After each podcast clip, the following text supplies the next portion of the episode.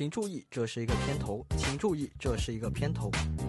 欢迎收听 Coming Studio 旗下的音频播客节目《后台播放》。后台播放呢是一档看天看地看空气、废话连篇的音频播客节目。有的时候是我一个人在这里叨叨叨，有的时候呢，我还会邀请一些嘉宾上来跟我们分享他们的生活、学习跟工作。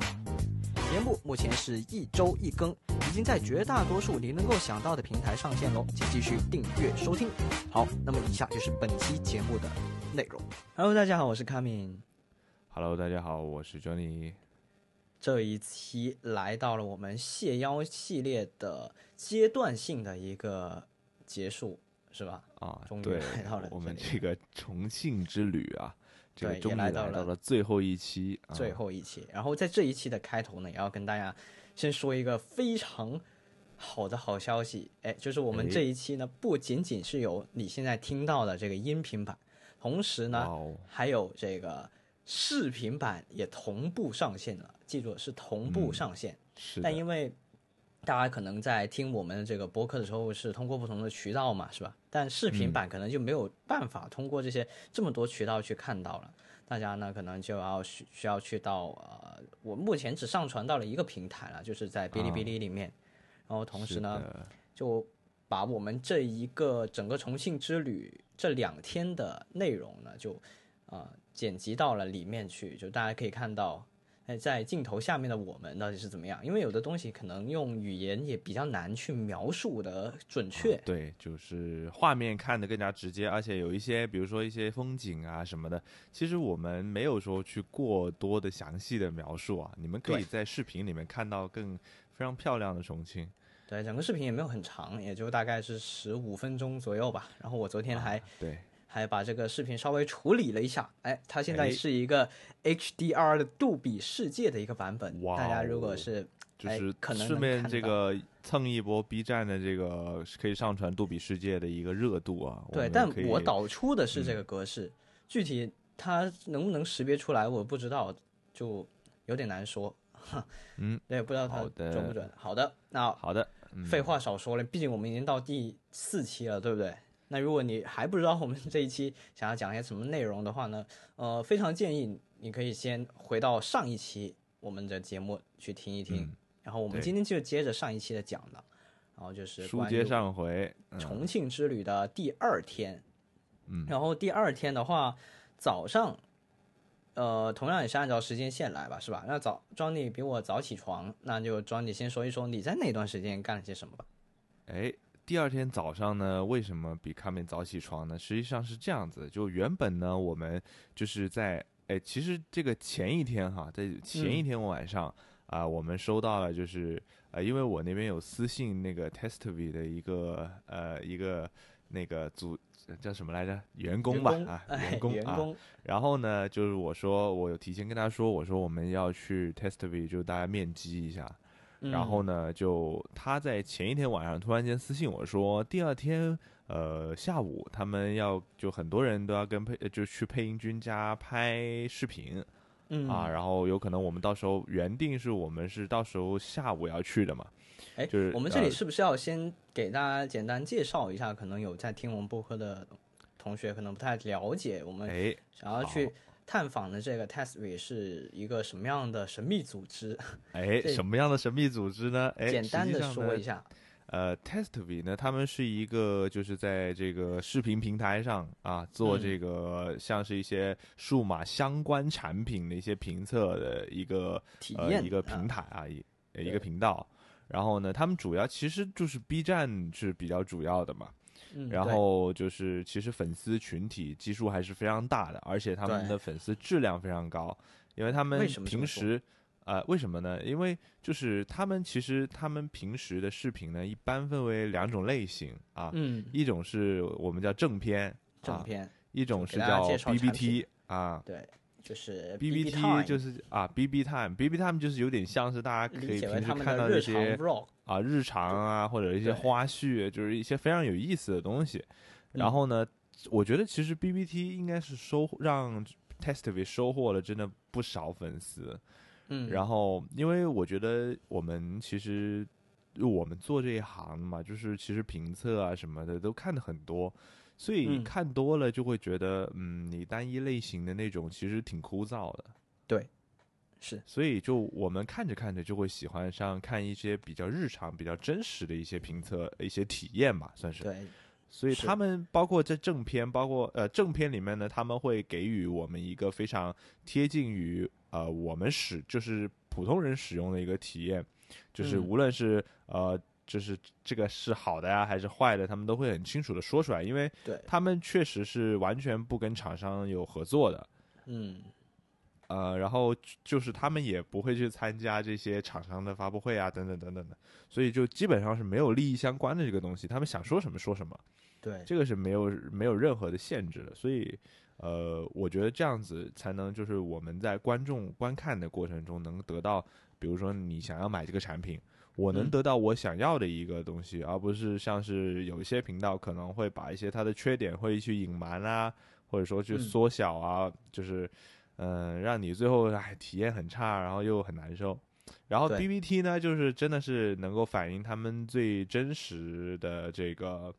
呃生活啊，他们生活的一些日常的东西，其实也是非常好。所以呢，我们这次因为之前啊，之前其实他们又说这个粉丝就是其实就是这个质量好，为什么这么说呢？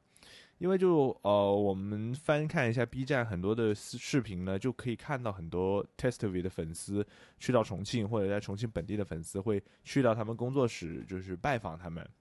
然后呢，就是呃，在拜访过程中呢，其实他们也有拍 vlog，然后看到其实工作室大家都非常热情。然后呢，呃，你甚至还有就在以前哈，还有机会嗯出现在 Testovi 的那个呃正片里面。就正片最后有一个老板就是讲话什么淘宝上电视什么的，哎，有可能你就会，有可能你就会这个上一下这个他们的视频里面，其实非常有嗯。意思。所以呢，我这次呃出差重庆，我觉得我跟卡敏两个人最主要的一个目的，可以说是在重庆最最最重要的一件事情，就是想去 Testv 工作室看一眼，跟他们面基一下。所以呢，在这个行程定下来之后呢，我就去联系 Testv 的德高，呃就我啊去微博私信他，然后我说我们什么什么时候过来，然后他们那边也回复非常热情，就是说，嗯，呃，嗯，你们到时候提前告诉我一下，然后到时候我看看人齐不齐或者怎么样，然后再告诉你一声，就等嗯于提前提前就是告诉一下，然后他也很欢迎我们过来。其实我觉得他们都已算是习以为常了。对。然后就是那天晚上每天都啊，对，就前一天晚上啊，应该是周三嘛，就是我们之前上一期的时间了。呃，前一天晚上呢，他突然就私信我说，那个第二天他们这个要去配音君家拍东西，可能人就比较少，就剩下在工作室的人就比较少了。然后嗯我就觉得有点哎，有点蛋疼了。本来我原定的计划突然间又被打乱了。然后呢，可惜，呃，就后来我跟卡敏商量说，要不我们就是就是兵分星期两路四的早上不是，要不我们就星期四的早上啊去这个 Testv 看一看。然后呢，哎，一开始我想跟卡敏一块儿去的，但是哎，这个时候呢，我就接到了这个，呃就来我就突活儿了然间被拉进了一个群聊啊，嗯非常突然，我我都不知道那个群聊是什么群聊。然后呢，就是它是一个呃关于这个也是这个绿色品牌的一个新技术的一个呃算是体验体验的一个活动吧。其实嗯实际上这个活动跟我们公司是没有合作的，他只是说我们去呢就帮忙宣传一下这样子的意思。所以呢，就后来问了一下我们那边，呃，说还是去一下吧。那然后没办法，因为其实一开始我跟我同事都在纠结说我们要不要去，因为也确实比较早，原本也是没有这个行程的嘛。所以后来就非常遗憾啊，本来是想早上跟他们一块儿去 Test V 的，然后我就只能去工作为重了。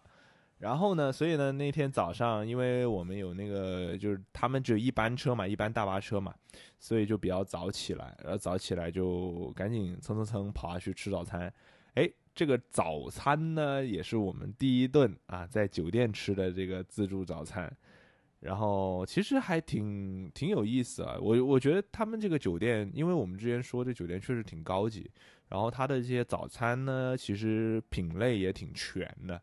就什么你一般想到蛋糕、面包，然后包子，然后面条，什么都有。哎，这个其中就说到了一个非常有意思的一个食物哈，这个一会儿由卡明来说一下，就是哎，这个我还在这个自助餐里面有看到这个重庆小面啊，就它还可以就是你你挑好面之后，哎，人家给你下一下，然后。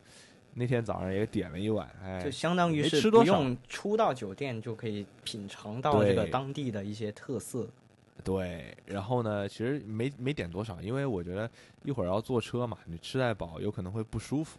对，所以就随便吃一点，然后我们就赶紧蹭蹭蹭就往车上跑了啊。然后呢，这个驱车啊，又回到了我们前一天下午去的那个地方了。啊，又是这个绿色品牌的这个这个这个这个基基地啊，这个，然后呢，我们就去看到了，哎，之前卡敏就是很早啊就已经接触到了一个技术啊，就是他们之前在前公司是有帮这个绿色品牌拍一个 TVC 的嘛，对吧？对，就是这个技术呢叫什么呢？这个这个绿色品牌叫它叫 USC 啊，全称叫做 Under。呃，under screen camera，啊，就是屏下摄像头技术。叮咚，以下呢就是关于 OPPO USC 屏下摄像头的一个展开。如果你对我们的这个整个行程更加感兴趣的话，可以把进度条拖动到第三十二分钟继续收听哦。呃，那其实就这两年吧，就是呃，从之前的这个。呃，什么就是非全面屏，到现在慢慢发展有这个刘海屏、水滴屏，然后呃挖孔屏、药丸屏等等等等啊，包括升降啊等等等等这些东西，它都是在就大家对于屏占比的要求其实是越来越高的。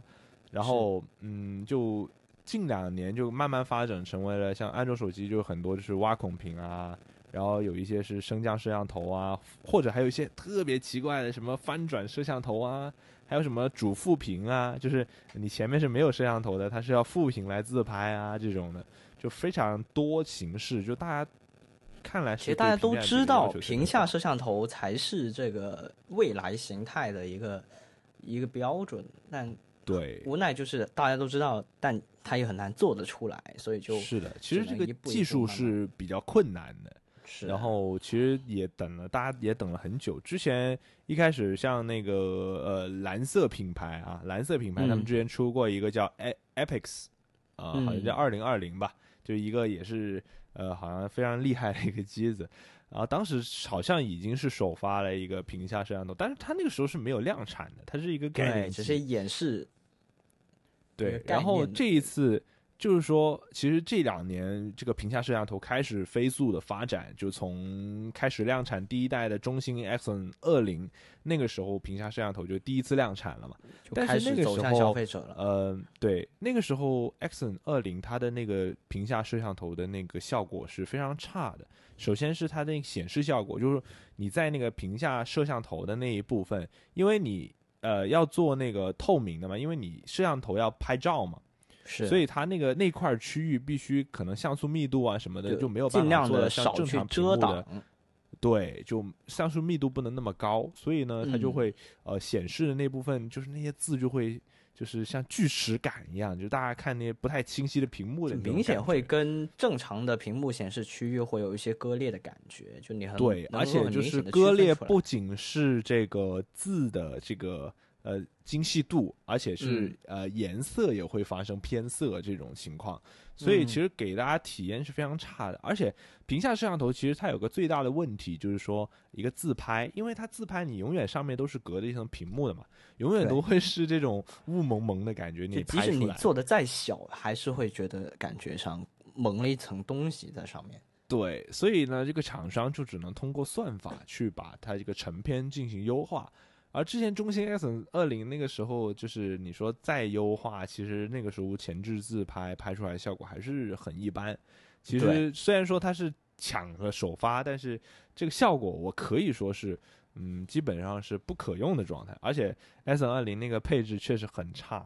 就是 就很一般的一个机子。然后呢，就一直到了今年 S 三零推出，我们才看到了屏下摄像头的新形态，就是他们在。做了进一步升级之后，其实这一代的屏下摄像头已经是非常不错的一个效果了。是，确实当然还有还有待提升。对对，但是呢，这一次呢，我们去 OPPO 这个不是对刘，对 我再说吧，OPPO 这个园区里面看到的这个呃 USC 呢，其实是也算是一个非常成熟的一个方案了。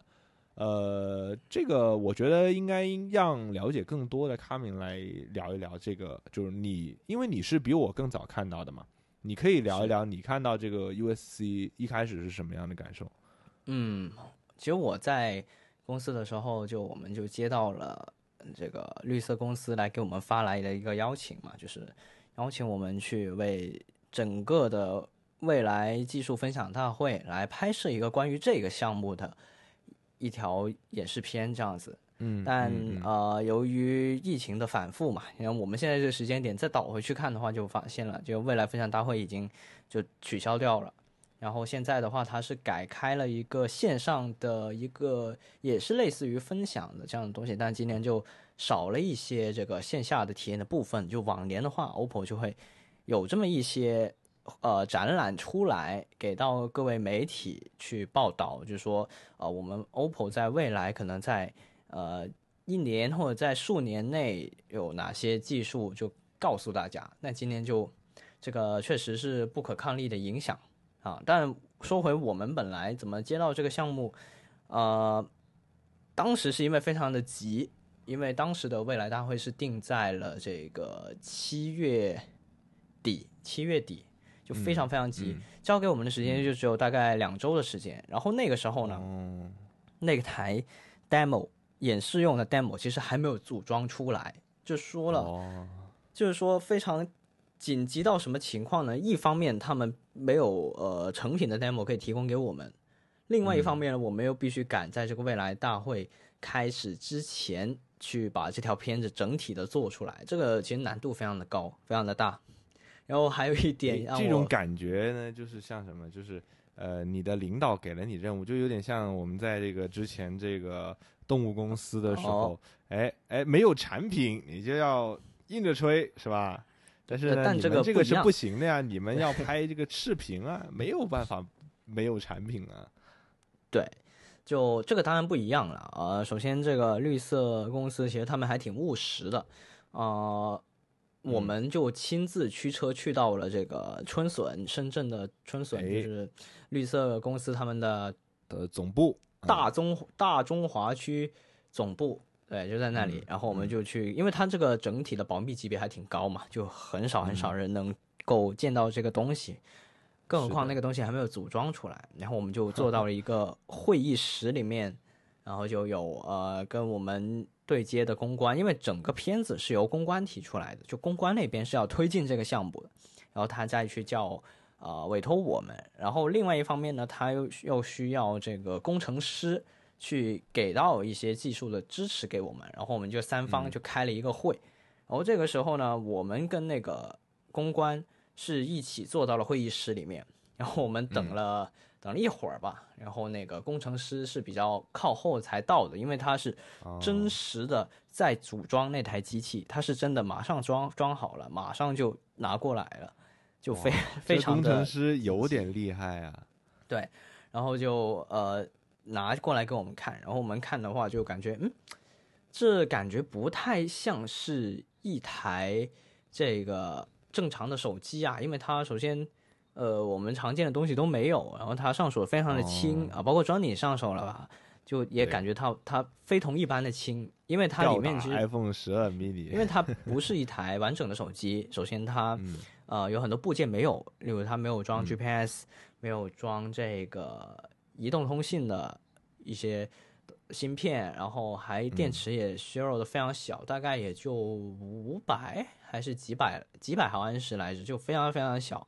然后就只是为了展示这块屏幕，就大家其实不用把它看作是一台展示这个技术的手机，应该把它看作为就是驱动这块屏幕的一个模块就可以了。对，它不是哎一个对了，手机。对，然后就只是呃为了这个这个东西能开机。对，能能拿在手上就仅此而已，所以就为了展示这个技术。然后那个时候我们看的话，其实已经效果非常的不错了，就是整体来说也没有太嗯能够看得出来，但还是能看得出来，哎还是能看得出来。因为像那个绿色公司他们手机用的那个是 Color OS 这个 UI 嘛，就大部分的情况下都是以白色为底色的，所以这个时候我们就其实如果你白色的像素密度稍微低了一点点的话，其实很容易看出来。就我们可以呃参考回刚刚 Johnny 有提到的这个 Exon 二十，就你会感觉到非常的明显。对，但这一台就我我姑且称之为一代 demo，那肯定在他们那里已经叠了很多代了。但是我见到的第一次这个 demo，就呃我自己觉得是可接受的范围，而且它真的是非常的全面屏，它的屏幕非常的小，大概也就可能四英寸多一点点的样子，就真的非常非常的舒服，看上去也很和谐，没有因为因为没有别的东西。然后后来的话呢？呃，我们不还不能把这个 demo 拿走，因为它还要做进一步的调试。然后后来我们就真的投入到拍摄的当天，他们就又跟我们一起去到了拍摄的场地的时候，工程师呢又带了三台这样的 demo 过去。然后那个时候呢，就已经是又升级了一遍啊，仅仅过了几天又升级了。这个时候呢，在屏幕上基本上就。真的真的看不出来了，就已经是呃，Johnny 你们看到的那一个那个看来这个技术的迭代升级只需要很短的时间，只是他们没有做出来而已。不是，应该是他们就是有这个方案，但是就还没有来得及组装嘛，因为整体就非常的呃，就时间吃的非常紧。然后还有一个 就令我非常羡慕的是，他们这个绿色公司啊，就他们是有双休的，哎，这就令人非常的羡慕。哇，就因为其实这个，因为这两天我们有看到一条新闻，说是这个绿色公司的一个非常友商的友商也双休了啊。对，现在有很多的互联网公司都开始说，这个因为国家有那个政策下来了嘛，现在关于无论是九九六啊还是零零七啊，都是违法的。所以很多公司原先是大小周啊或者单休的，都紧急把它调成了这个这个双休，而且不降薪。因为大家以前像互联网公司的话，就首先呃起薪非常高，然后又经常九九六，又经常这个加班，然后加班的时候肯定又要算算那个双倍的工资，所以就每个月就能拿的钱肯定很多，但是这样对身体非常有害。但如果你贸贸然的，说句实话的，就，呃，说说到加班这个事情啊，我觉得就是你虽然说是有加班工资，但是如果你就加班把你身体搞垮，就等于说是你赚到了钱，你根本都没有命去享受它。对，就是你你这个呃加班加加到身体这个生病了，还得花钱去看病，然后你赚到的钱又又给医院了啊，这划算吗？这不划算。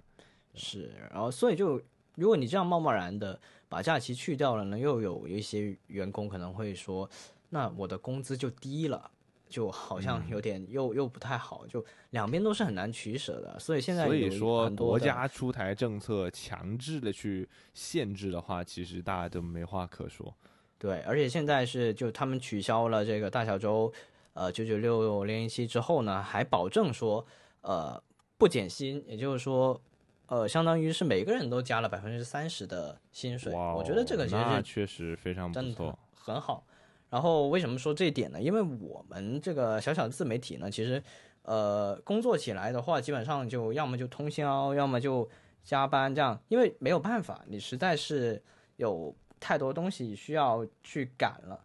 所以我们就只能这样去牺牲自己的时间去完成这些项目。所以我们当时呢也。看到了，说，哎，我们还有大概十四天的时间可以做这个项目，好像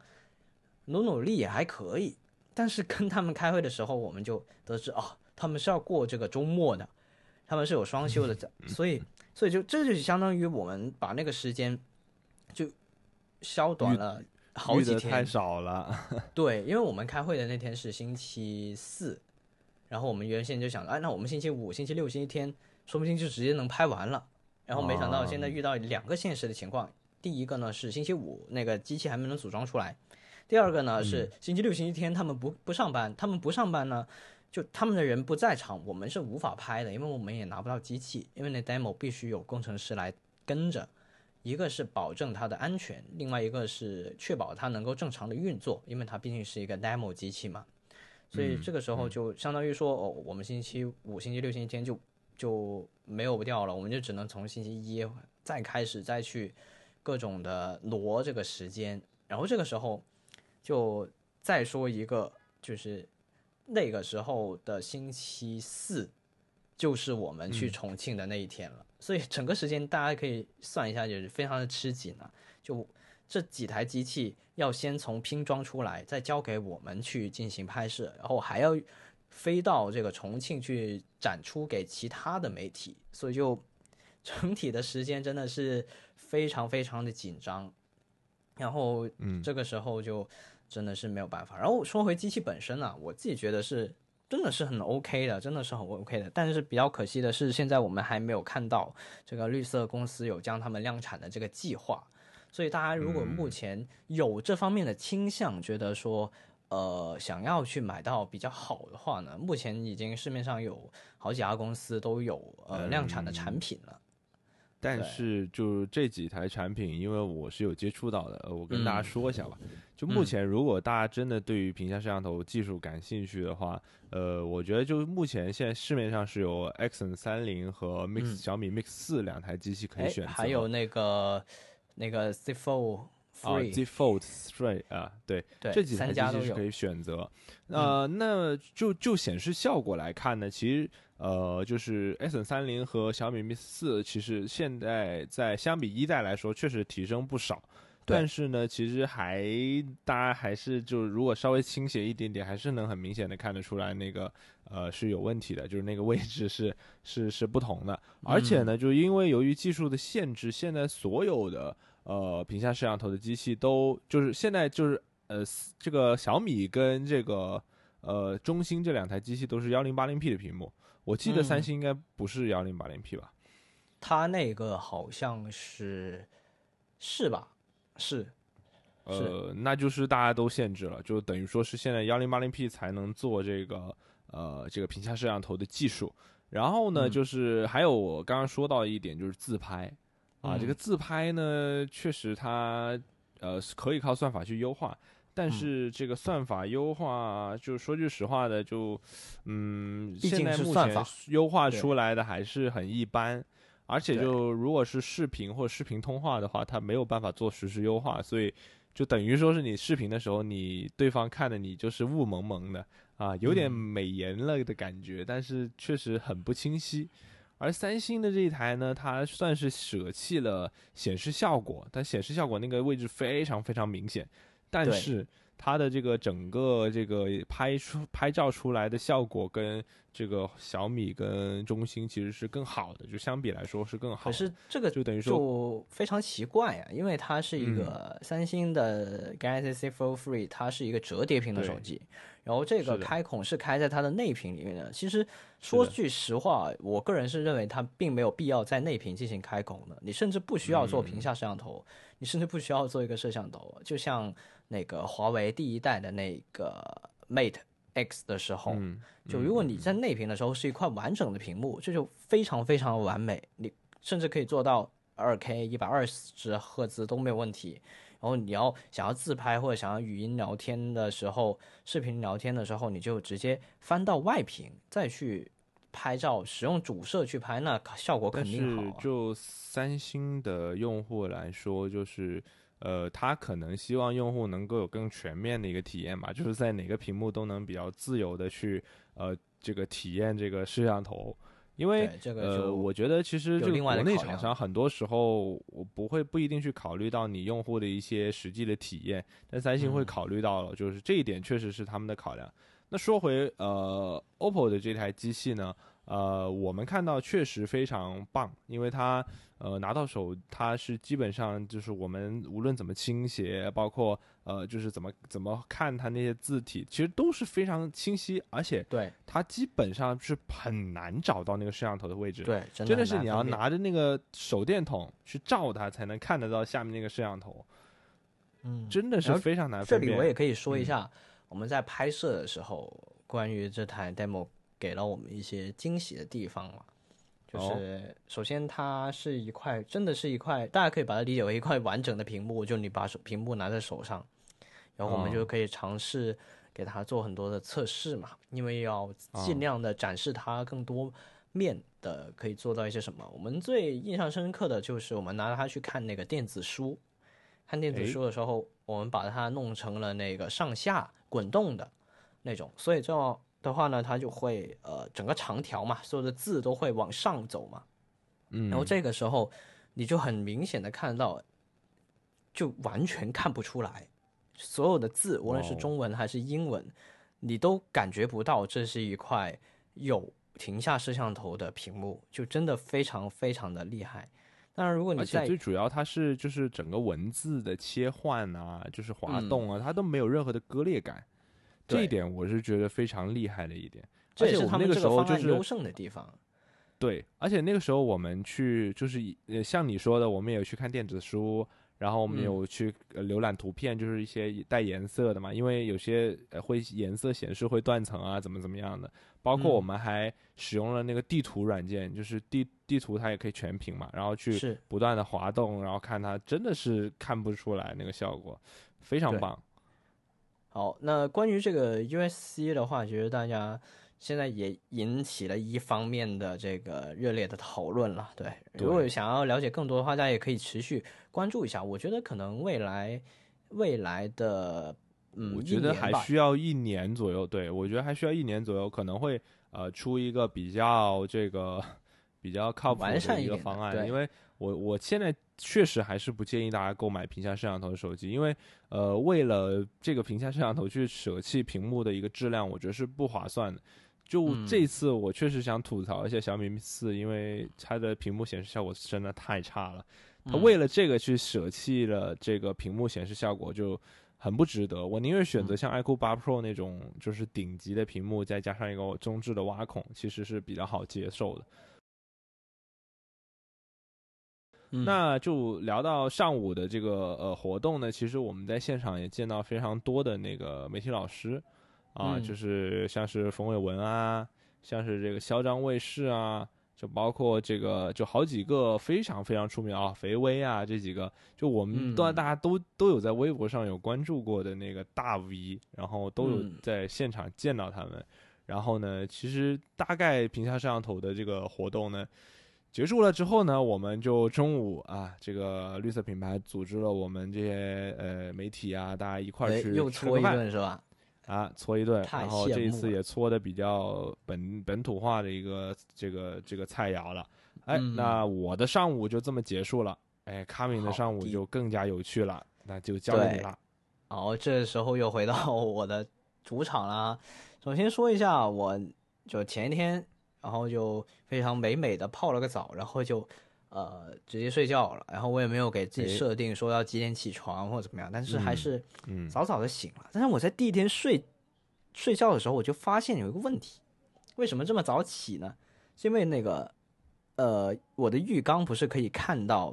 外面的景色吗？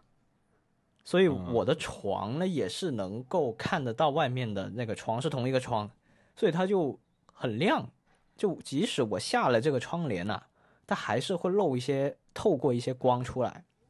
那这个时候呢，就影响到我了，然后我就顺势就起了，顺势就起了。然后这 我说一下，我在第二天晚上睡觉的时候才发现，原来这个呃浴室跟我的这个住房的这个区域啊，是有一道嗯门可以拉起来的。我到了第二天的晚上才发现，所以我第一天没有发现这事儿。那就就导致了我早上就很早就醒了，其实也不算早，不算早，也就八点来钟嘛，是吧？那个时时候，Johnny 已经在在那个餐厅吃早餐了，然后就赶紧起来。我是赶紧赶紧下去，因为我们那个时间限制还是比较比较严格的。所以也正好吧，要是没有那道光的话呢，我们也不会讨论到后来的这这么一些行程。可以说，这那那道光影响了我们这一天的行程。然后我起了之后。对，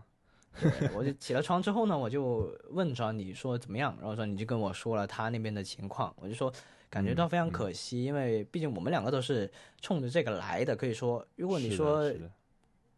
呃，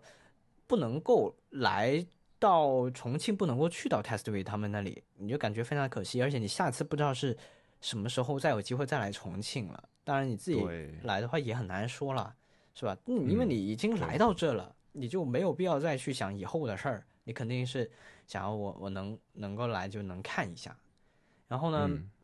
我就当下就决定，呃，我们兵分两路。然后 Johnny 当然是去啊、参加他的工作。然后因为我的工作比较特殊，就跟 Johnny 不一样嘛。因为我之前提前接触到这个刚刚提到的 USC 这个部分，所以我呢其实是被那个公关有意的隔开，就不跟其他的媒体见面，所太以我是惨了，就不会去参与那个其他的活动的，就怕我嗯说漏嘴了也好，或者怎么样也好，哎就尽量的 少接触吧。那也不至于吧？其实，其实那那天接触到这个屏下摄像头的各位老师们，就大家都嗯看到了你所看到的那些东西，其实也不至于说有什么泄露吧？我觉得，对，但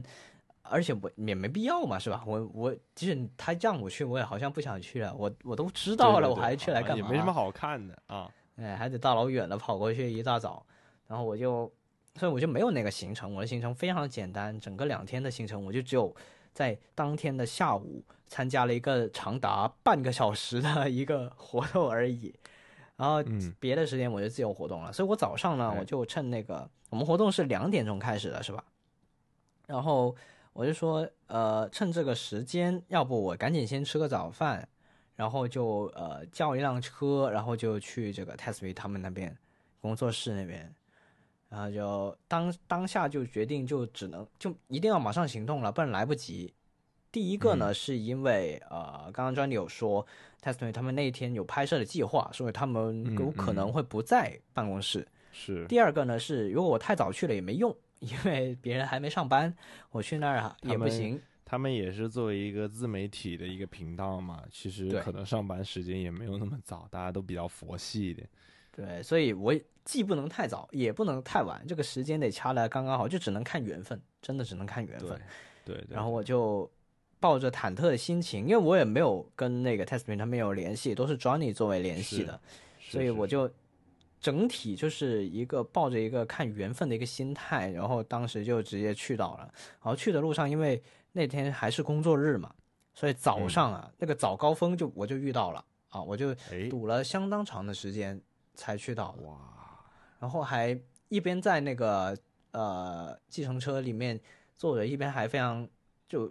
就你的脑子里会想很多东西，你会想他们到底在不在啊，或者怎么样，就、非常的不安。对。呃，因为我没有直接跟他们沟通联系，也不可能每分每秒都说我现在在哪啦，你们先别走啊什么的，就没有这些事儿。对，然后我就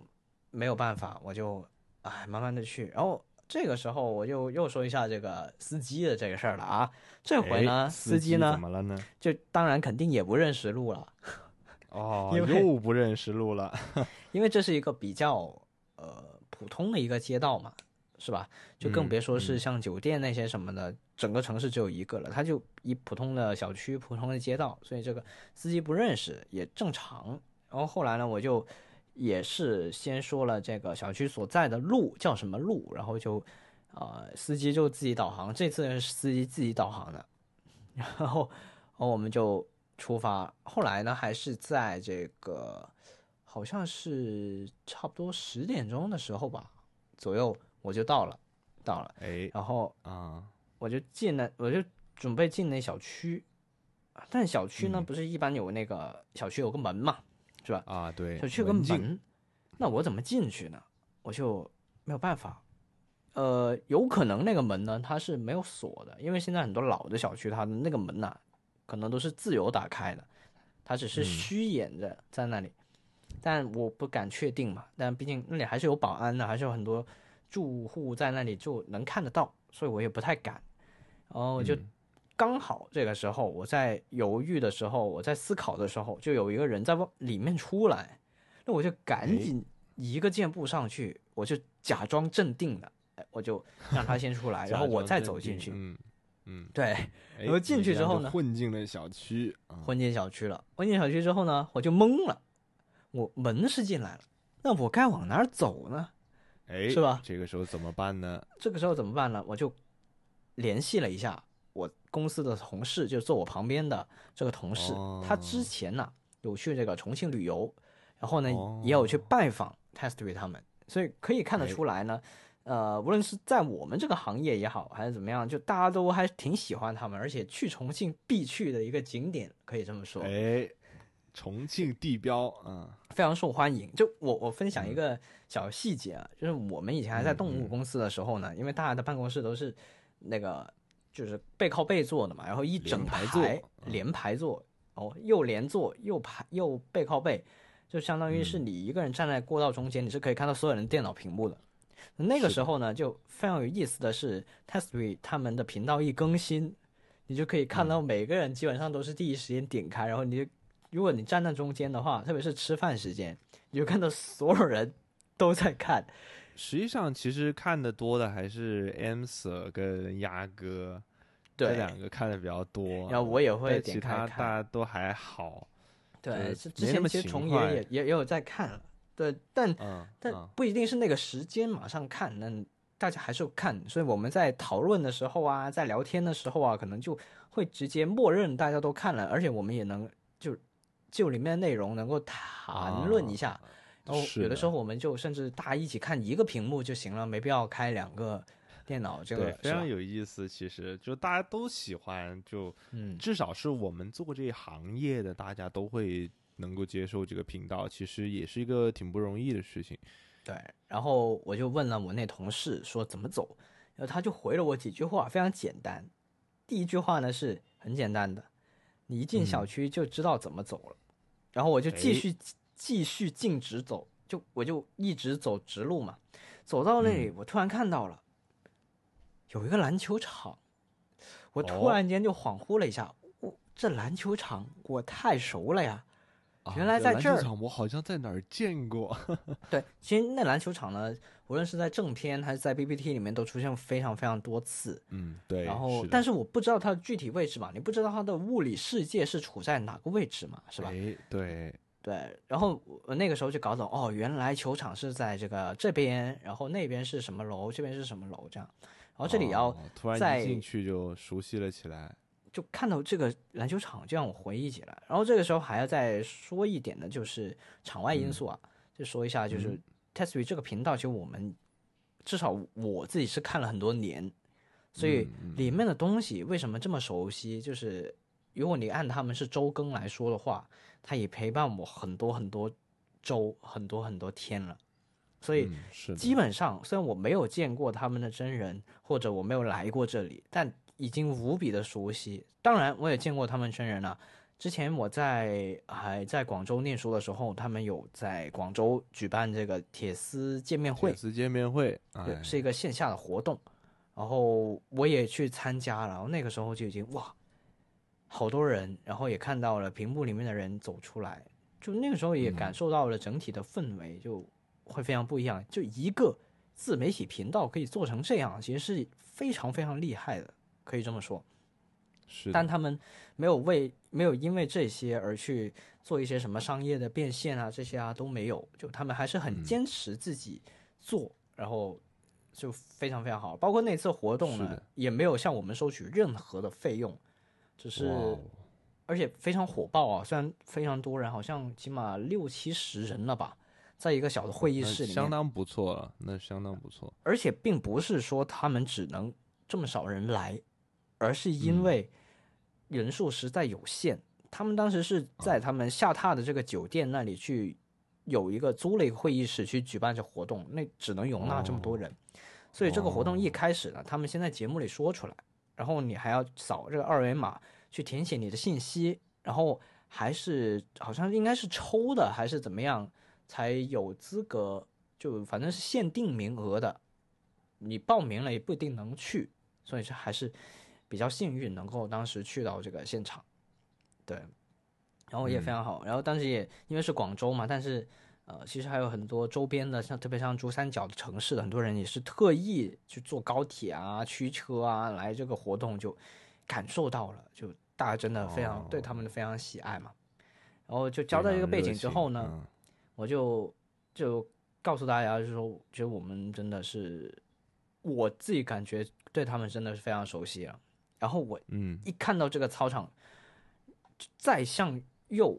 转头一看，哎，这楼我也熟悉。其实这楼呢，就是他们他们所在的那栋楼房啊。然后嗯 Testmin 他们的办公其实是在呃他们的老板配音君其中一家的这个物业里面，就是某某某一某一栋呃房子里面，对，他们在啊居民楼里面办公。他们不是一个常规的在那个什么办公办公楼里面办公，不是，而是在呃把配音君的一个家改成了一个像办公室这样的一个格局，所以是在居民楼里面的。然后一转头我就突然明白了，我那个同事说说的那句话，就是你什么一到了那里就马上知道，我就真的知道了。然后我那个时候我的身体就不自主的，我就自己就走过去了。走过去我就哇塞，非常非常的熟悉，然后我就嗯。马上基本上是凭自己的直觉就走到了电梯口，然后但具体门门牌号还有那个楼层还是不知道，还是我那同事告诉我的，对，然后我就好像是按电梯就上去了嘛，然后因为他们在那个居民楼里面，所以呃很多人，他们一层有好多户啊，好像是。然后就两个电梯感觉比较挤，非常密集那个。对，是一个比较老的一个小区了，所以对对，我在上电梯的时候，有很多人上上下下就，呃，要等很久，然后还要非常挤，就大家都挤满了才上，就非常的，嗯，非常有生活气息，也让我在这么短时间的一个出差旅程里面见识到了这个重庆本地人他们的生活是怎么样的。嗯，对然后我就上到他们相应的楼层之后，我就看到那个门，他们的门其实也出现过很多次，一看就知道哦是那门了。非常熟悉。其实，呃，我有一期其实特别印象深刻的有一期，当时他们是呃，好像是录那个哪个全景相机的那一期，然后他们嗯拍了一个什么什么什么僵尸来袭，然后那个男后期一直跑跑跑跑跑那一期记得吗？还有就是录了那他们整一个从那个呃工作室出来，然后一直跑跑跑跑到下面的那个镜头。对，还有就是那些门禁啊，还有那个门铃啊，那些都有出现过这这个门。好熟悉，非常熟悉。对，就反正非常熟悉。但是当我一出电梯看到非常熟悉的门之后，我突然就站住了，我就看，我就在想，我就非常的纠结，就是有一种呃不知道怎么说的感觉，就你知道一推开门就是真实的他们，但是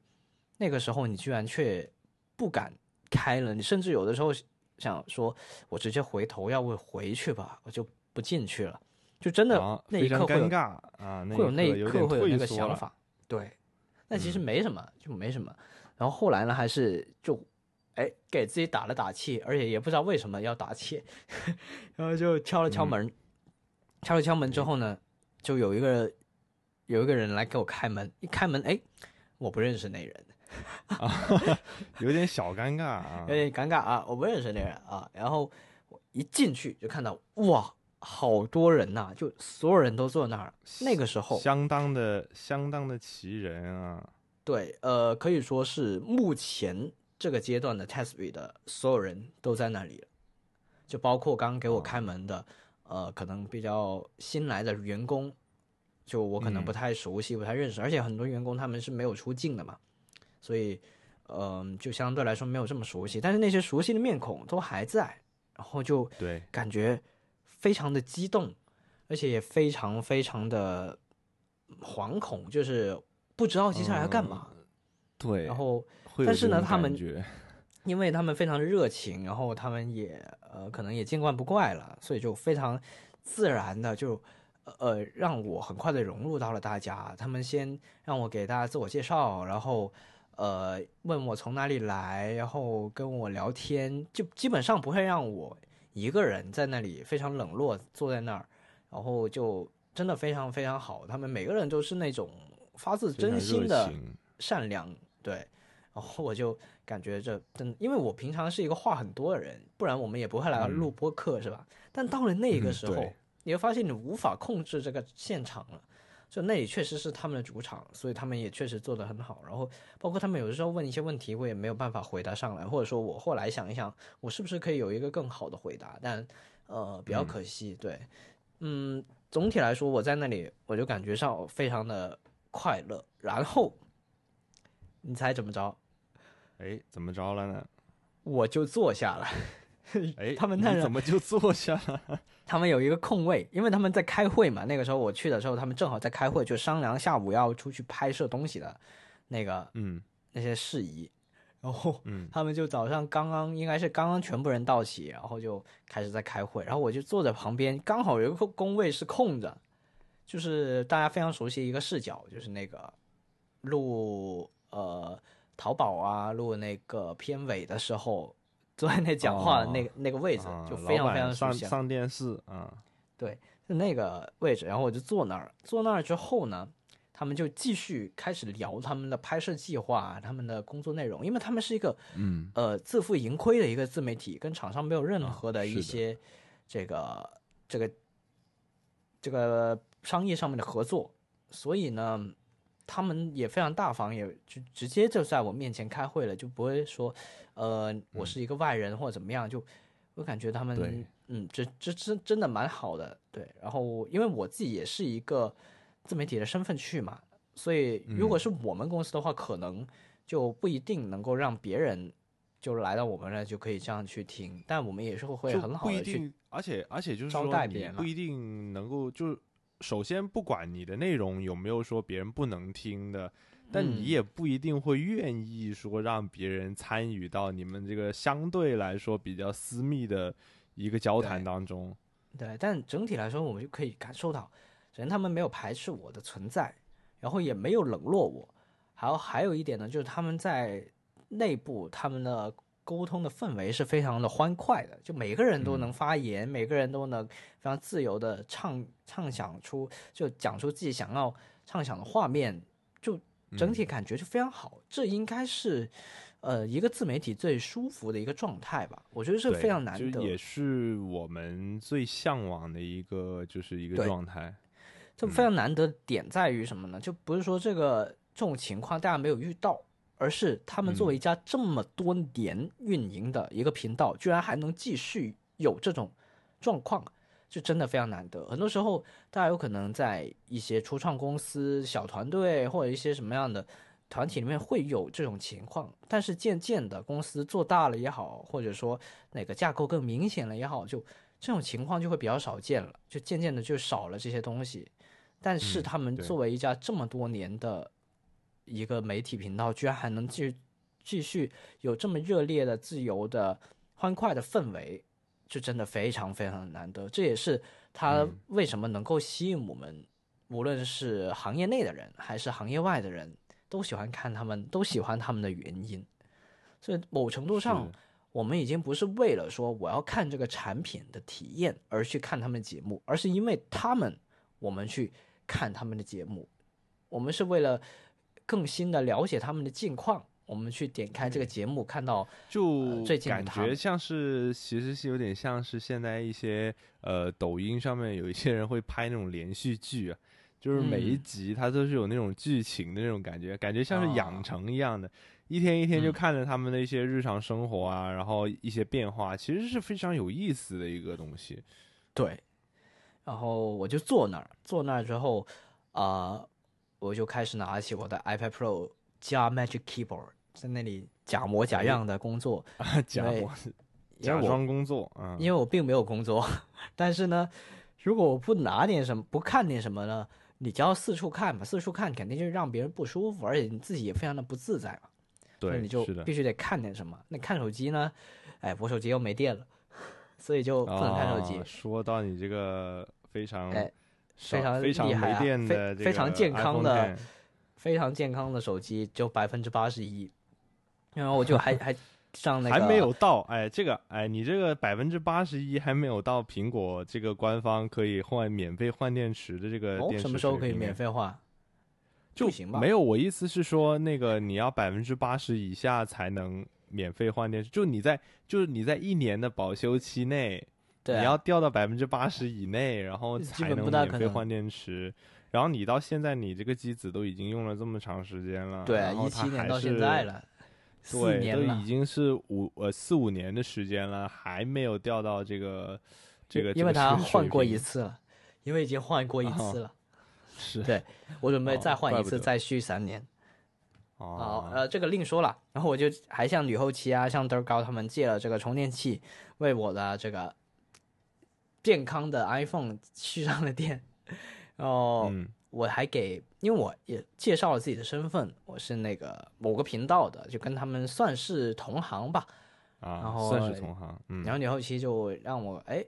让给大家看一下我自己的视频这样子，然后我就给他们看了。哦，对对对，哎，他们还很感兴趣是吗？对，就看到了，哎，他们说我上镜确实比这个真人胖了不少啊，呃，这确实只能怪这个机器啊，不能怪我，而且也怪我们这个后哎期啊，后期没有没有没有给我出来挨打，没有我给我瘦脸磨皮是吧？我们还拍的都是八 K 的，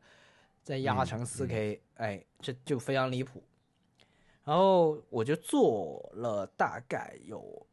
差不多一个小时吧，就整个整个一个小时吧。然后后来看一下时间，就毕竟不能耽误了正事儿，因为呃在去的路上其实就已经花了蛮多时间。然后我就在想，中午的时候会不会也会堵车？因为这个路况我没有办法预计。然后下午是我整个来重庆的这个行程的重中之重嘛，所以我就嗯必须预留一些时间也间。不是重中之重，而是你来重庆的最主要的一个事儿就是这个事儿。对，我不能，因因为我不去的话没法交差，差就 这事儿就感觉有点奇怪了，你就等于你白来了一趟重庆，然后对你差也没得交。对嗯，这这就不对了。然后十一点多吧，然后我就提出了要离开，然后他们也啊、然后我还提出了我们大家一起拍个合照吧，这样因为人也非常的齐，是吧？然后我就架在把机子架在了那个非常熟悉的机位那里，嗯正好是一个窗户，然后窗窗的铝窗的边边正好可以放下一台手机，我就直接放那儿了。嗯然后我就开始拍照了，然后他们也非常的活泼，然后那个照片啊、大家可以在那个我们的视频版那里可以看得到那个合照，就大家都 古灵精怪，然后哎非常的是哎开心，就真的非常非常的开心，这个这一趟来他们这里，然后就让我感觉确实没有白来，然后这个重庆非常值得一来啊，也是因为有他们。然后我就向他们告别，然后还是还是值得，就未来想要去重庆，还是想要就是有机会再去重庆再看看他们，其实还嗯是有这样的想法的。像探望一个老朋友一样，就虽然他们不认识我，但是我依然认识他们嘛。对然后就哦非常熟悉的老朋友我就回去了。还还有一个原因，我要赶紧回去，为什么呢？啊，啊，我得赶紧把那饭给吃上，是吧？哎，就是哎我们到现在都还没有在这个酒店吃一餐正餐啊。对，就是这个自助餐，就我在上一期有说过嘛。一般来说呢，就来这种出差呢，都是吃酒店的自助餐，但这一次就来了这么久了，居然一顿都没有吃过，所以而且这是一个基本上是唯一一次机会可以吃到这个正餐了，我就想，对，然后对，啊，当时候还有晚餐、午餐这样，我就想说，哎，这个时间过了就浪费了，因为有这个时间限制嘛，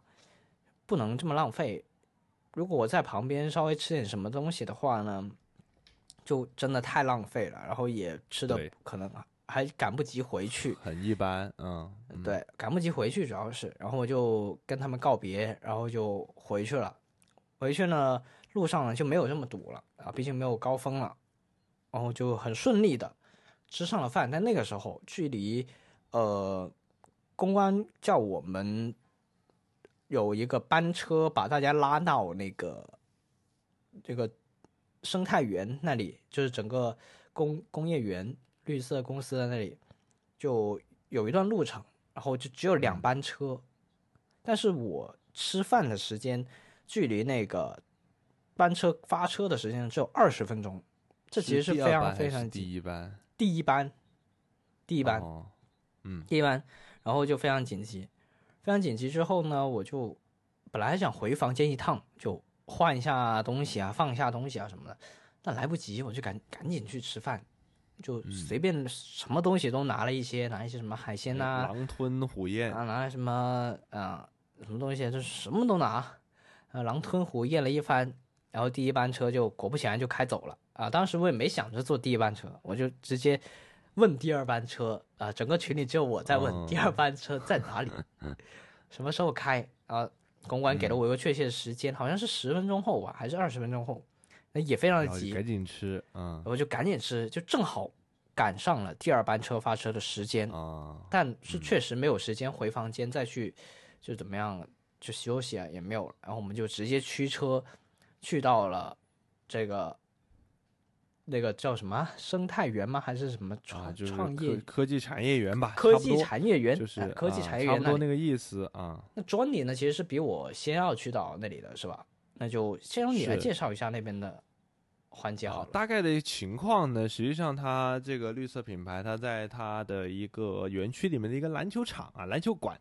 然后嗯搞了一个、一个临时的一个呃搭了一个场地。然后呢，这个下午的会议呢，主要还是关于我们前一天包括讲到的安全电池啊，包嗯括一些快充的一些升级等等等等这些东西，就是一嗯些这些相关的。那么呢，我们到了之后呢，呃，就是门口有签到的呀，哎，也是报上名来，你是哪个媒体的，你是叫什么名字啊？啊，然后呢，这个厂商就会给你分发一些伴手礼。哎啊，这一个需要可以提一下，就是这个哎这一次的签到其实非常的智能，是吧？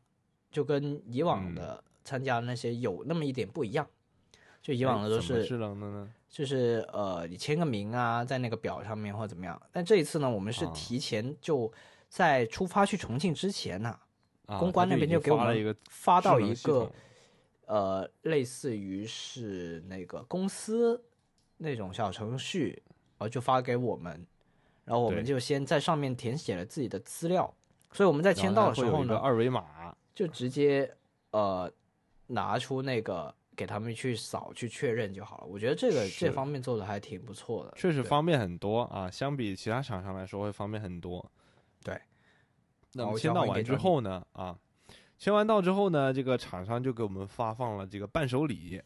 嗯哎，这伴手里面呢，就有一个非常有意思的东西啊，我觉得啊可以值得跟大家说一说。紧扣主这个是这个呢，就是哎，OPPO 的一个六十五瓦氮化钾快充头。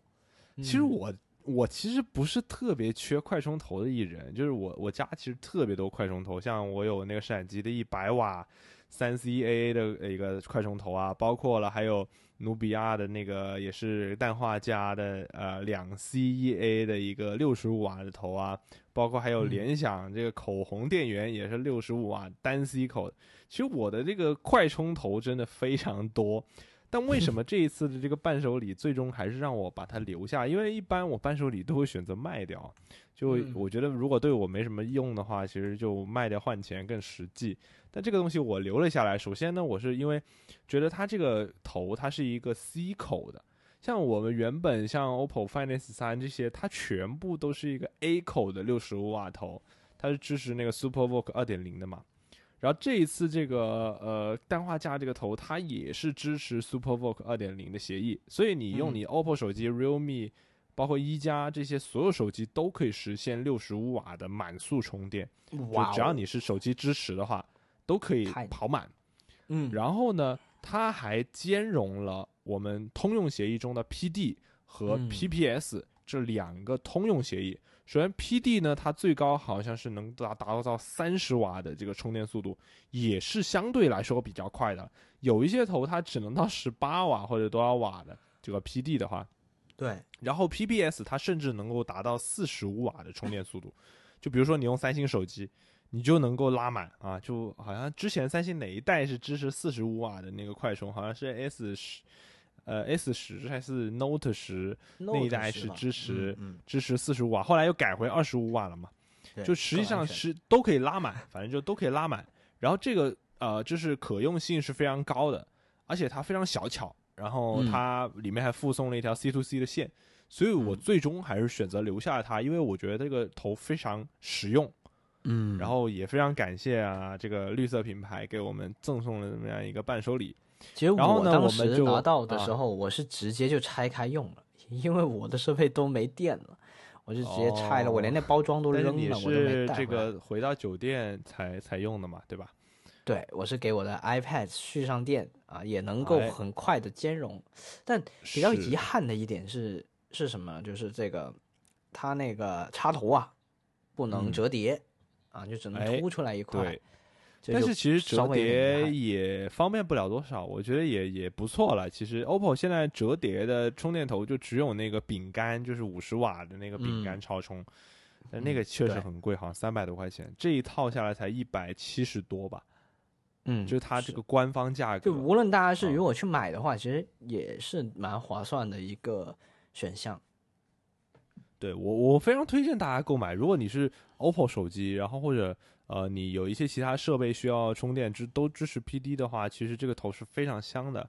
嗯，啊，所以啊，我们再讲回现场啊。进到这个现场之后，它现场非常空旷，然后大家椅子也隔得稍微是比较开的一点。然后呢，哎我们就可以看到，呃，有很多媒体老师已经进到场地就座了啊。啊然后呢，我们就因为要拍摄内容，所以我跟我同事就选择了一个第二排靠最左边的一个位置。哎嗯，，就是坐前一点，大家看得清楚点嘛，没那么多人头嘛，对吧？对，然后呢，就哎，我们就坐前了一点，然后哎，坐下，突然间发现前面那个凳子上有两个名牌，有然后后来我们才知道哦哎，这个居然是今天要上台演讲的两位领导啊，就是他们这个啊高级工程师就是还是什么总监，嗯，对，然后呢，哎，后来这个我做好了，过了一会儿啊，卡敏才姗姗来迟啊。对。然后卡敏那个时候也没有位置坐，然后他就只能坐在两位领导的隔壁。对，我是坐在了非常光荣的坐在了第一排，就因为大家这样假装自己是个领导。一般一般情况下，如果在一个地方里面选座，很嗯大多数人都会选择比较靠后的位置嘛，就不想那么太出风头或者怎么样。但是因为我是比较迟来的，所以我就变得没得选了，后面都都给大家做完了，我只能坐到前面去。然后我要是坐到 Johnny 的附近嘛，因为那个时候说来很巧，我的手机又没电了，我得赶紧找啊，又得过来蹭个充电宝。对，蹭一波。然后这个时候我就只能坐他附近，他附近只有那位置，然后那有名字的呢又不能坐，是吧？呃我就坐到有名字的旁边。当时我还不知道那俩有名字的是谁，我还以为是 就一般有有可能是有什么嘉宾啊什么的，有可能是吧？没想到嗯后来开会了之后才知道，原来是他们上台讲的就是他俩啊，真的是就小弟有眼不识泰山。哎，后来呢，其实我同事也跟我说，想拍个更清楚一点，要不我们就往前坐一坐呗。然后后来我们就直接坐到了前面，然后就而且你我们比较靠近坐在第中间一排，嗯，对，然后就拍出了非常清晰的画面。然后嗯我们大致讲一讲这个发布会吧，嗯，因为发布会它主要发布的几个技术呢，一个就是一个安全电池，就我们前一天大家就有讲的做实验的那个安全电池啊，是是一样东西，就是它。但是呢，这一次 OPPO 的这个闪充并没有加快它的充电速度，还是维持在六十五瓦。但是呢，它好像说，呃，是有一个更快，还是说是什么，在低温环境下也能稳定一个充电速率，反正是一些相关的一些周周边的一些升级，还是嗯蛮多的。但是确实挺无聊的，就是真的嗯没什么太多的意思，就就真的是一个技术分享大会。呃，对，非常你要去听的话，非常硬核啊。门槛其实也有点高，说实话，就是如果普通消费者可能我发现我来了这个来了这个新的昆虫公司之后，参加这两场发布会都是非常硬核的。就是上一场我去那个绿米的那个智能家居，然后也是，哇，听到我之前不是跟大家说那些媒体老师纷纷离提前离场嘛，然后我听的都听困了，他那讲的太硬核了，就大家都听不懂。他好像真的想把你教会是吧？对，然后这一次也是，但是他这次确实是比较短，就感觉没开始就结束了。那结束完了之后呢，大家说，哎，我们本本次活动就到此呃结结结束了啊，告一段落了。然后呢，各位媒体老师还不舍得走，大家都坐在那儿，以为还没结束呢。对，大家后来有人，上去，对，后来有人上去就说：“哎，各位媒体老师，我们这次活动结束了，你们可以离场了。”然后终于大家才开始开始离场，就大家都一般很疑惑这个情况下活动，首先他也没讲什么东西，其对次他这个时间确实太短了，所以就搞感觉搞了个寂寞。然后呢，后来呢，我们就离场了，他就有这个大巴接送我们回到酒店嘛。嗯，而这个时候呢，其实我跟卡米说，因为确实看到卡米早上发了那条朋友圈，发了那个他跟 Testovi 就是所有成员那个合照嘛，哎呦，啊，我太酸了啊！哎我是柠檬精，然后呢就跟卡敏说，我们要不下午再去一趟呗。哦，然后呢，那个时候因为因为原定我们发布会好像说是四点半才结束，还是几点钟才结束？两点到四点但他点，提前了将近一个小时 就结束。实在是太短了。然后呢，就我们就赶紧回到酒店，然后我正好要帮我这个同事拍一段那个 B roll，啊啊不是 A roll 是吧？啊不 A roll A roll A roll 对，就口播部分嘛，对吧？口播部分，然后因为他那个视频也要着急的，可能当晚就发出来，嗯所以呢，就呃就赶紧我就帮他拍了一段那个 A roll，然后完了之后，我就跟这个卡敏赶紧下到一楼，然后打了一个车，就又来到了 Testive。呃，来到 Testive 之后呢，其实我可能是一个相对来说比较新的粉丝吧，就嗯，哦，我进到门之后，其实没有卡米那种真的，一进到去就感觉很熟悉的感觉，就是我找不到路。说句实话，哦我找不到路。是我一开始还是猜来着，很多场景对，但是很多场景，你说篮球场啊，包括他们电梯等等等等，这些是我很熟悉的。但是嗯你说让我找路，好像确实比较难。然后呢，我就跟着卡敏一块儿就走到了他们的这个楼下，啊，坐着电梯上去啊。他们这个环境确实稍微有点陈旧，电梯里面味儿有点大啊，确实吐槽一下。然后呢，我们就一路坐电梯上到了 Testive 工作室，看到了那道熟悉的门。哎，嗯，我跟卡敏早上去到的是感心里的那个活动也是一样的。当时因为他们那个门隔壁有一个小阳台嘛，对，然后呢，我也不敢去敲门哎，我就直接然后我走就远了，啊。对，你就把这个尴尬的事情交给我了。然后因为是你要来的，所以我就把这个整个就交给你自己去完成，就想着说让你自己体验一下。对，然后呢，就我自己只能自己去敲门了。然后我自己敲门过来开门的，好像也是一个不认识的，我就是我呃不是是一个新的熟悉同事，对，新的这个朋友。然后呢，哎，说他一开门就问，哎，是铁丝吗？我说是啊，是啊，是啊。然后他就让我们进去了。然后我嗯们进去之后，其实有看到像小帅哥啊、像德尔高啊、女后期啊，他们都在。但是确嗯实可惜，当时配音君啊、男后期他们几个是不在。起码一大半的人都不在。对，摄摄影师也不在，然后就其实也确实有点可惜。然后呢，进到去之后跟德高打招呼啊，因为我跟他一直在联络嘛，嗯，所以我就说我终于有机会过来了啊，终于见到了。其实我真的个人是很喜欢他的节目，然后他去玩的一些东西我也是比较认同，就包括他之嗯前做的那个、呃游戏相关的那些节目，Test Test V Play，其实我也是比较认同。然后呢，嗯就包括见到女后期啊，其实大家应该都很喜欢女后期吧？女后期是那种真的特别外向、特别开朗的那种，可以说是灵魂人物了。这个节目有三个灵魂人物，一个是配音嗯君，然后就是男后期跟女后期，他们也是就在比较早期的时候，就整个频道就靠他们不停的努力，然后去才有了现在的整个规然模。后，嗯，然后呢，去到之后，大家就打招呼啊，然后他们也非常热情。虽然说他们准备下班了，然后那个时候我们就也是找了一个位置坐下。嗯然后呢，那个时候我说，哎呀，我还有稿子要完完成呢。然后这个是不是要在 Testive 加一会班啊？他们当时哦也没有人拒绝，他说啊，可以，可以，可以。光速速入职，赶紧坐下啊！光速入职。然后呢，那个时候他们还呃，就是包括那个吕后期说，哎，没事，你加班加到几点都行。然后呢，，因为他后那个时候你说，对他还没走。然后呢，那个时候你不是说光速入职吗？我说，哎，赶紧能不能有机会入职 Testive 啊？他说，然后当时吕后期回我说，啊、等配音君明天回来吧。啊，明天回来那个你跟他谈一下吧。然后我说啊，等到明天啊。他说没问题啊，那个我们上面有床，你今晚要不就睡在这儿吧。哇，这种我觉得这个是对于这太离呃谱了。普通的人来说，我我觉得就是但凡是我们公司，包括就是你们都不会有这样子热情的一个态度。就就他们是对嗯于铁丝真的是非常信任，而且是觉得，哎，就是很放心我们吧。我觉得就是，嗯，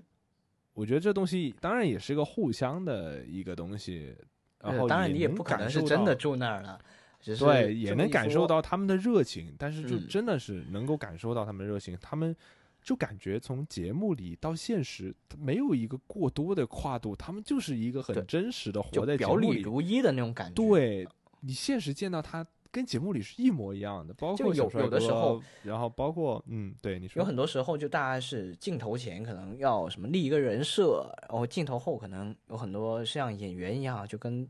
镜头里面自己完全不一样。很多时候我们都可能都已经习以为常了。现在，但如果我们见到了 Testby 的里面的员工的本人的话，你就会发现，原来在节目里面的他们，就是在他们生活里面截了一个片段出来，就完完全全就是他们本人，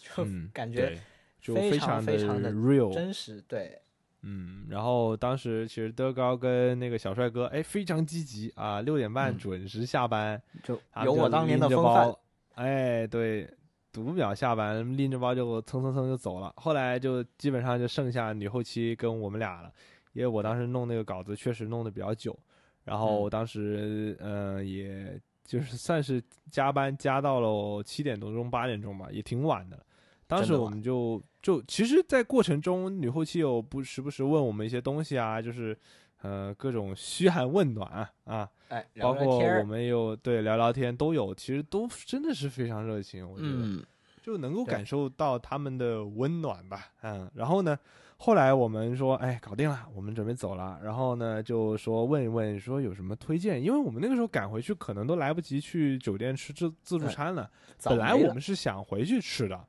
但是呢，就是时间确实比较晚，而且而且就觉得好像还是应该去吃一些地道的重庆重庆原定的我们想的是先吃了饭，就在酒店吃了自助餐之后再出去玩一圈，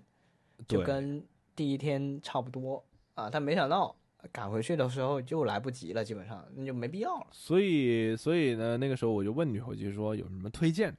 她呢就给我们推荐了一家寿寿寿司店啊，然后呢、哎这个还非常的牛啊个啊，怎么说？那个寿司店是一个什么？里面是放什么猪大肠啊什么之类的，啊，就非非常怪异的一些这个对一一些这个配料啊就不是日式的。啊对，然后呢还推荐了一家非常地道的重庆老火锅儿，哦，对吧？对，是吧？所以那个时候我们就决定啊，打个车，我们就去吃这个火锅儿。然后呢，呃，就告别了女后期啊，我们就下去打车前往了这个火锅店。嗯，这火锅店呢，它是藏在了一个哇，我们当时从路口走进去走了好久，终于找到一家火锅店。哎，它藏在这个乱看这个居民楼啊，里面一个大小巷子里面的一个火锅店。嗯它的这个这个桌子啊，都是一些比较老式的一些桌子，然后呢，然后就是很有点像我们这种大排档，就是它上面也是铺了一层，好像是铺了一层塑料塑料膜还是塑料膜了，是的。啊，然后呢，上面就摆着一个锅，然后它每一个地方都摆好了，那锅里面就有那个牛油跟辣椒啊，还有什么藤椒弄好了，什么的，都那个锅底都弄好了，都都放在上面只。要放水，只要这个倒水进去就可以了。然后呢，我们就就直接进去了，点点好了菜，呃一顿点好啊就开吃，准备开嗯吃。已经有啊他那经验了，个也是，他他那个是一个九宫格的嘛，他后来还放了一个对对对那个格，放那个啊方便我格子下去们放不同的那个菜下去。对然后我们也点了不少，哎，然后嗯呢、就准备开吃，吃着吃着，哎，我突然间就感觉记忆被唤醒了一般啊！哟，我当时就跟卡敏说，哎，这火锅店有点眼熟啊，有火锅店你都能眼熟，我感觉我好像在哪儿见过。然后呢，我就去翻翻翻，我说我跟卡敏说，好像是在 Testify 之前拍那个片尾拍那个螺蛳粉广告的那个地方。对，然后卡敏当时有点想不起来，我当时就边吃边没想到你看这么仔细，把它翻翻出来了，就是在那个呃对，我翻到那期是，一加八 T 的一个那个体验正片，到后面嗯男后期跟嗯女后期拍那个螺蛳粉那一期，他们就是坐在这个火锅店门口吃的。哎，整个而且其实。说句实话，我觉得我觉得也不是记得清楚，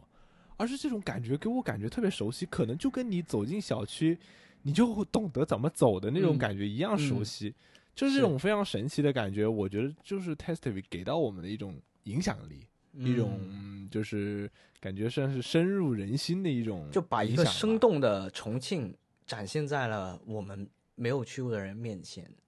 对，而且呢，这家火锅店真的非常地道啊！虽然说确嗯实后面辣到实在吃不下了，但是真的很。好吃，很好吃，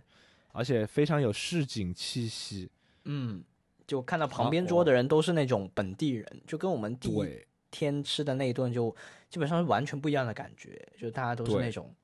就真的是重庆感觉。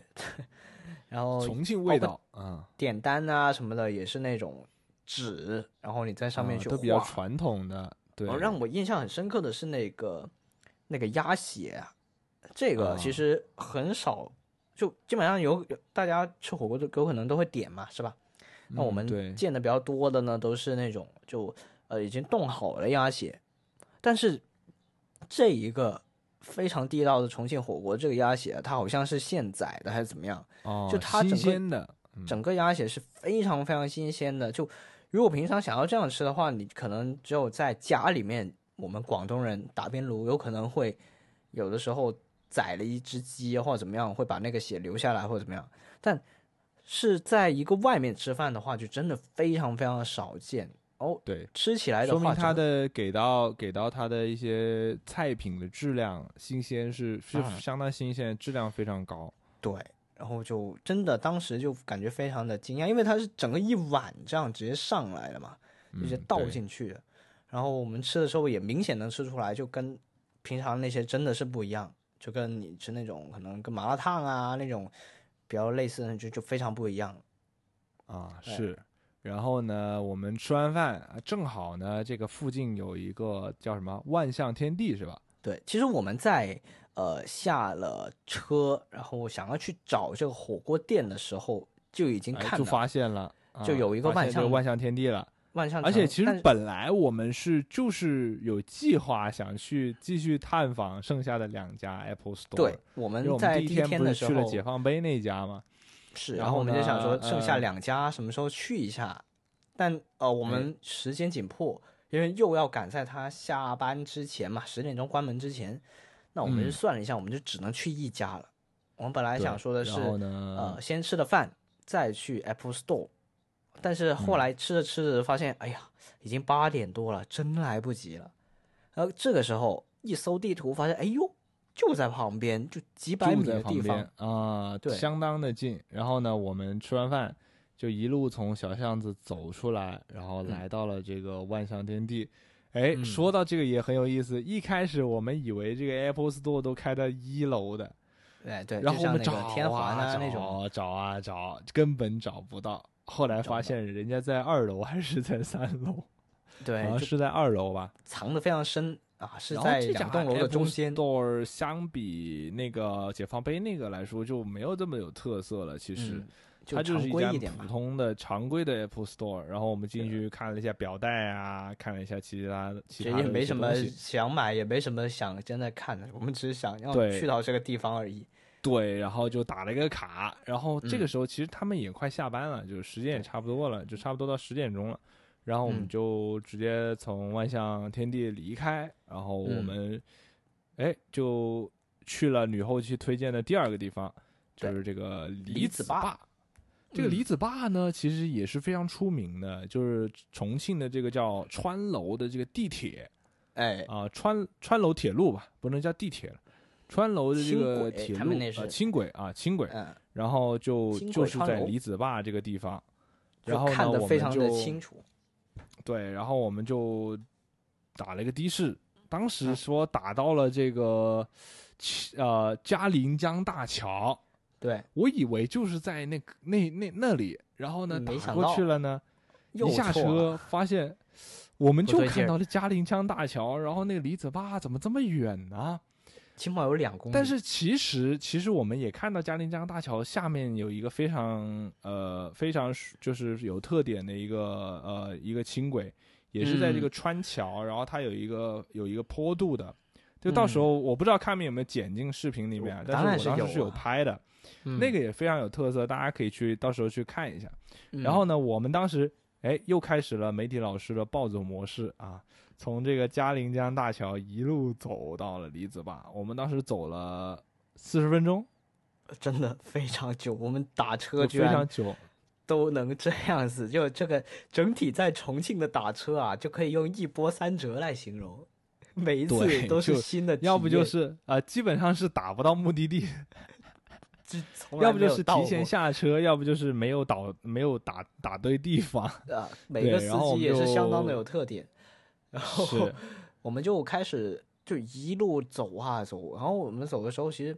发现就沿途啊，因为那里附近都是一些类似于呃可以说景区的那种感觉吧，这附近有非常多有特色的建筑，包括有什么呃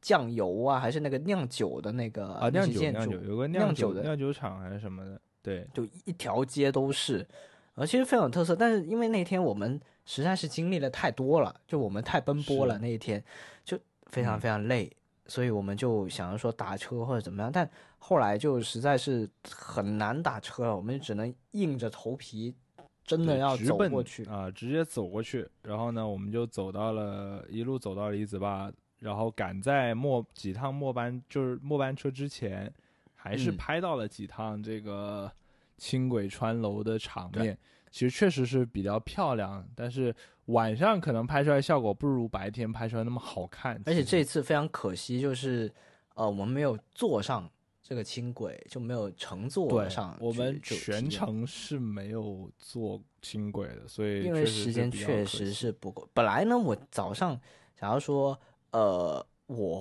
从 t e s t 回到酒店的时候坐这个轻轨。对，我我也问了小帅哥，我说，哎。这个你们附近哪里有轻轨站啊？我这个 Apple Pay 能用吗？怎么？我也问清楚了。那最后我还是选择了打车，就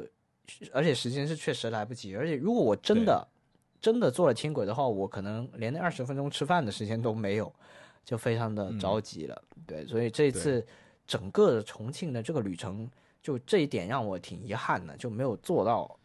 确实是我们的时间是比较紧的嘛，因为大家都赶啊赶啊，然后后来我们就一路就看完李子坝之后，我们又打了一个车，嗯，回酒店。这个司机又非常值得这个司机又不认路啊！我们发现我们在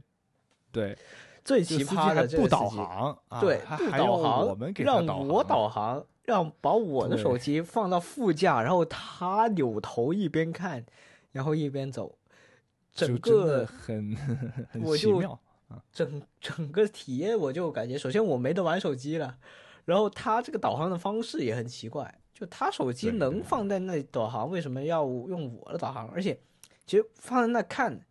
开车的人都知道，很很不很不安全，而且很不好嘛，对。就是你，你也很不习惯，就是你要扭头去看一个屏幕，然后它是放，我是把手机放在了那个副驾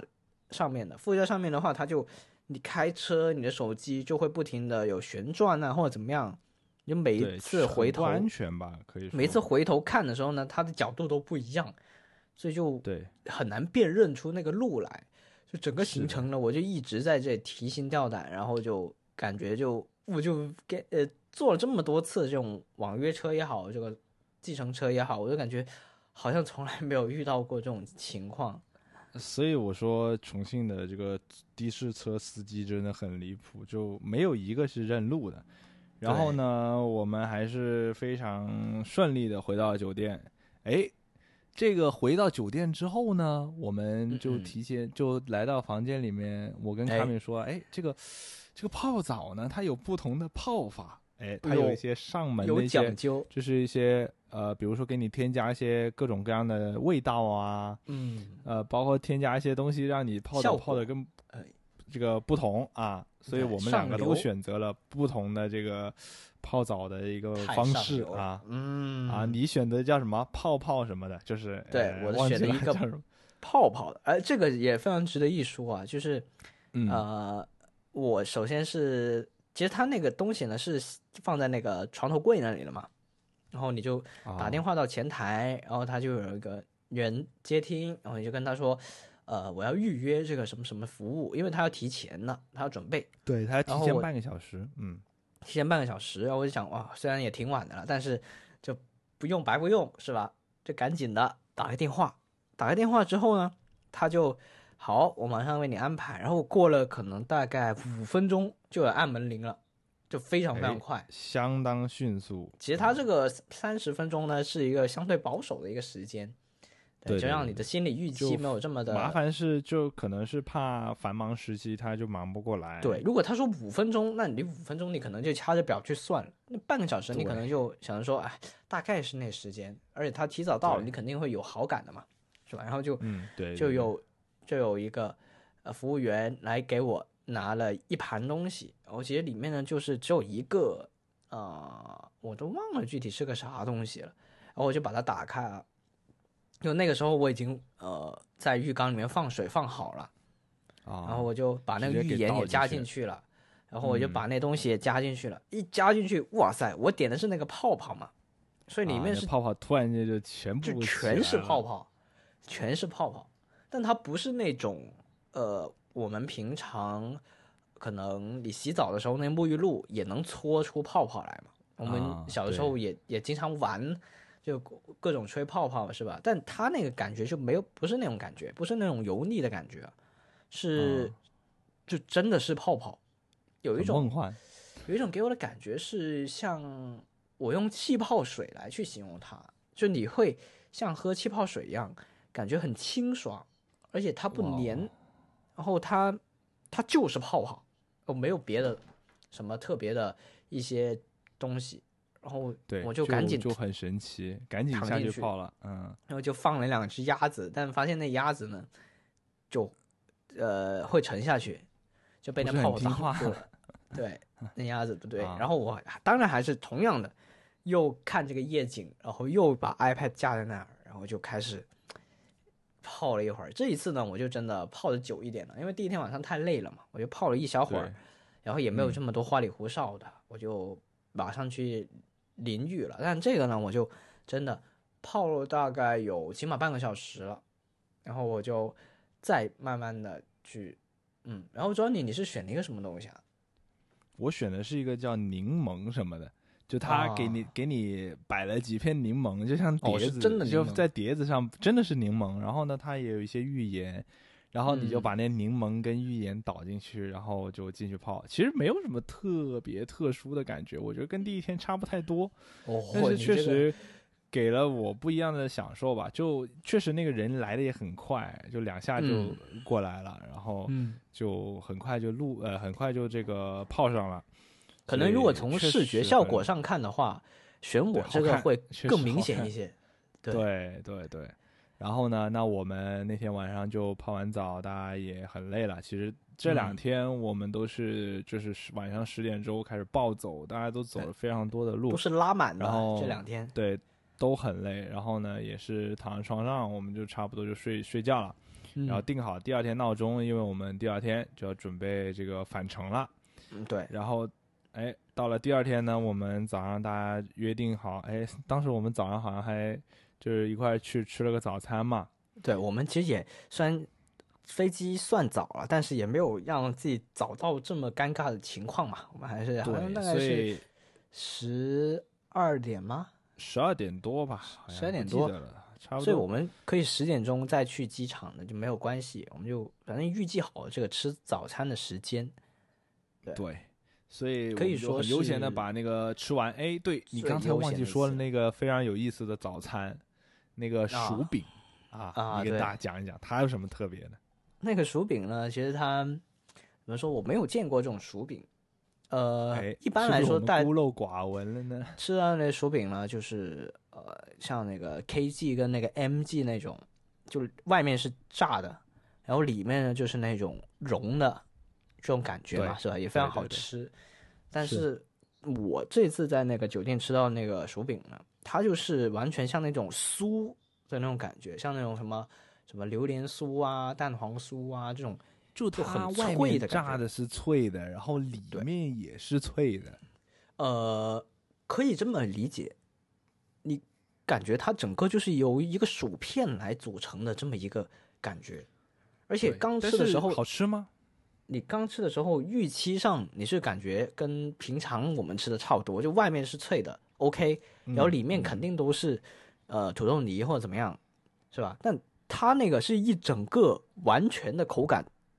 都是一样的，它就你外面看上去的样子，就它里面是没有馅的，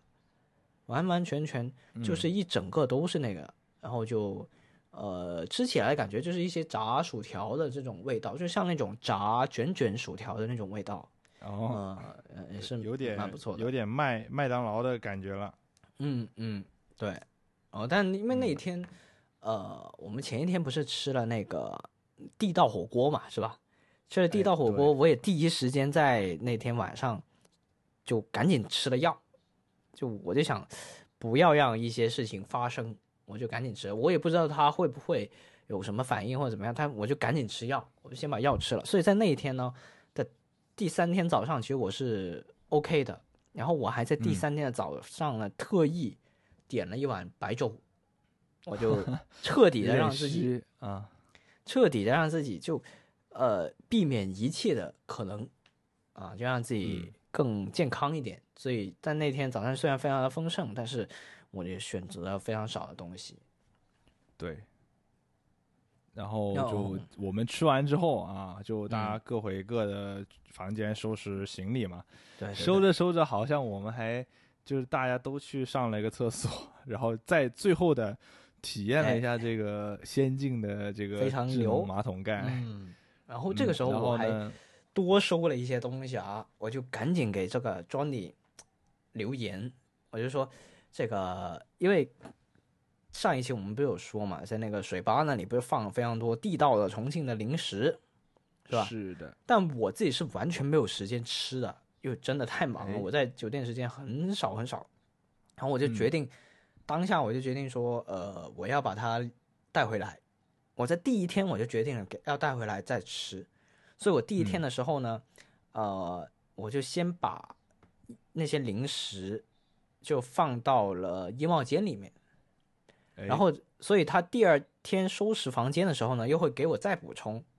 所以我就相当于拿了两份。的收起来了，嗯，哎，这本来就我的东西，是吧？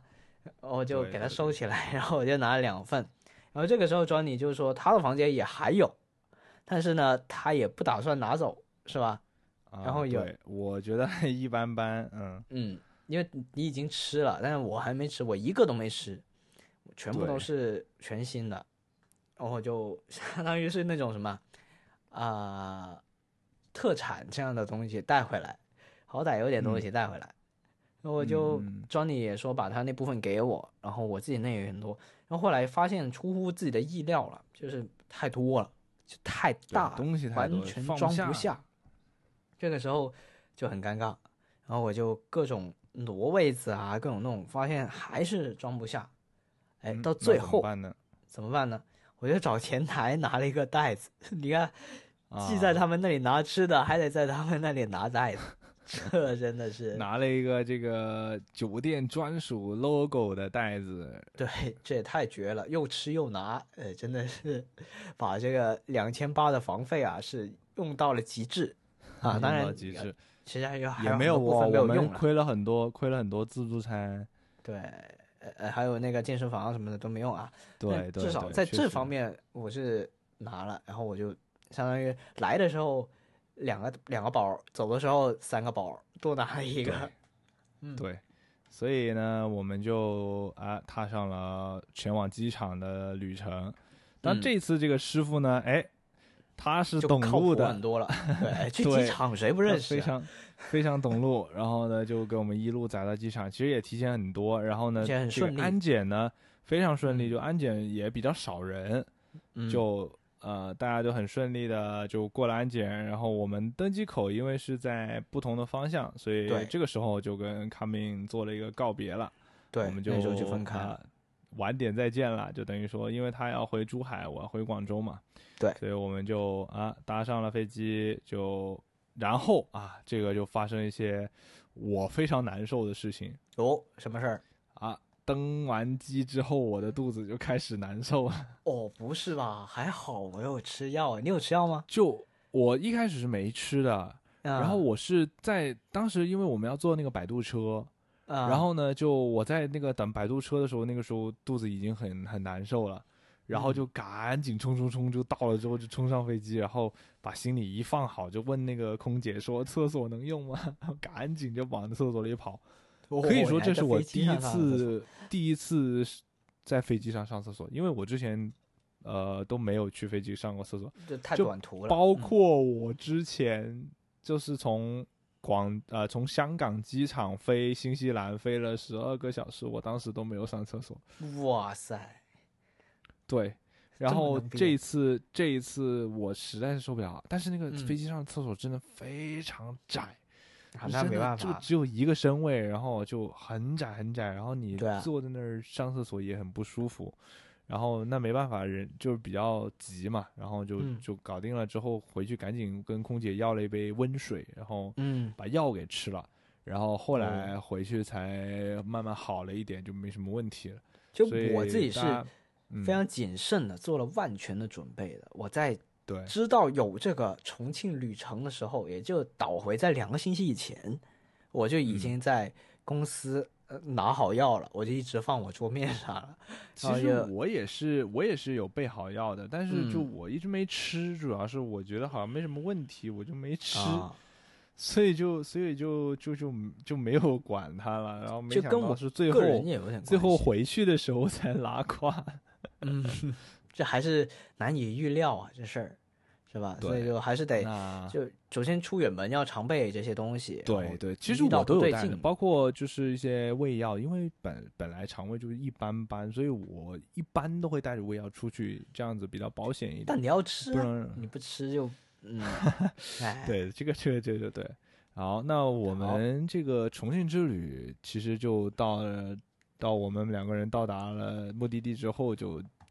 到此结束了。对，啊，是，然后也就整个的蟹妖系列到目前为止就已经阶段性的完结了。下一次就是还有机会的话，再跟大家分享。然后大家也可能也在这个月里面连续听了好多期我们这些啊对可各种碎能声店。重复性比较高。对对对，但还是总的来说是我们自己一个总结吧。日后回忆起来的话，也是挺好的，就讲的越详细，有更多东西就能够回想起来。然后这个月的话，呃，就基本上是这样，因为这个月有五个星期嘛，也非常的多啊、那下个月的话，我们就会更多、更多元一些的选题，然后就嗯，期待大家继续关注、订阅、收听。好，那么今天的节目就到这里结束了，我们下期再见吧，拜拜。好，拜拜。